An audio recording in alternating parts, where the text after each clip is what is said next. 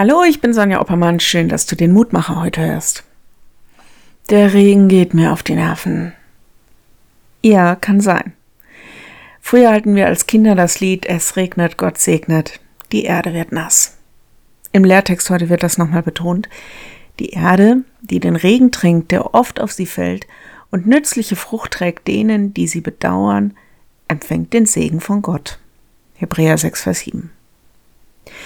Regen wird als Zeit erfahren, die eigentlich Segen bringt. Das Land braucht das Wasser und wenn wir immer nur Schönwettertage erleben, müssen wir irgendwann unsere Wälder abholzen, Heu für unsere Tiere aus Polen dazu kaufen und hoffen, dass die Ernte genug Ertrag bringt. Ihr merkt, worauf ich hinaus will. Im Endeffekt ist der Regen wichtig. Dass die Natur so durcheinander spielt, wir Menschen von schrecklichen Hochwassern betroffen werden, irgendwo kostbare Erde weggespült wird, hat ja auch was damit zu tun, dass der Mensch tief eingegriffen hat in die gut geölten Abläufe der Natur. Noch ein anderer Gedanke. Vielleicht muss ich auch im übertragenen Sinn in meinem Leben Regen aushalten.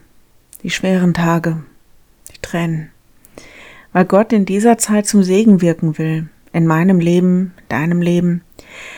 Nicht, dass ich irgendjemanden solche Zeiten wünsche, aber ich wünsche doch jedem, dass solche Zeiten zu besonders gesegneten Zeiten werden. Und damit meine ich, dass Gott in diesen Zeiten besonders wirkt. Ich lade dich ein, mit mir zu beten. Lieber Herr, wir mögen keinen Regen, wir mögen keine Tränen und es ist unsagbar schwer, das auszuhalten, zu leiden.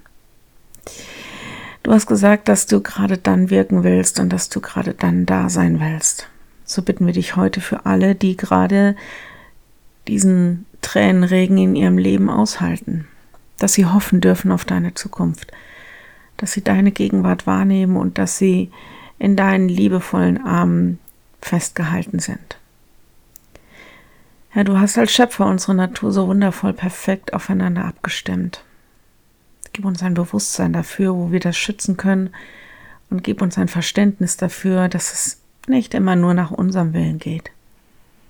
Den Menschen, die von Umweltkatastrophen betroffen sind, ihnen schick Hilfe und steh ihnen selbst bei. Zeig uns Wege auf, wie wir mit all den Problemen der Gegenwart weise umgehen sollen. Amen. Morgen ein neuer Mutmacher. Bis dahin, bleib behütet. Tschüss.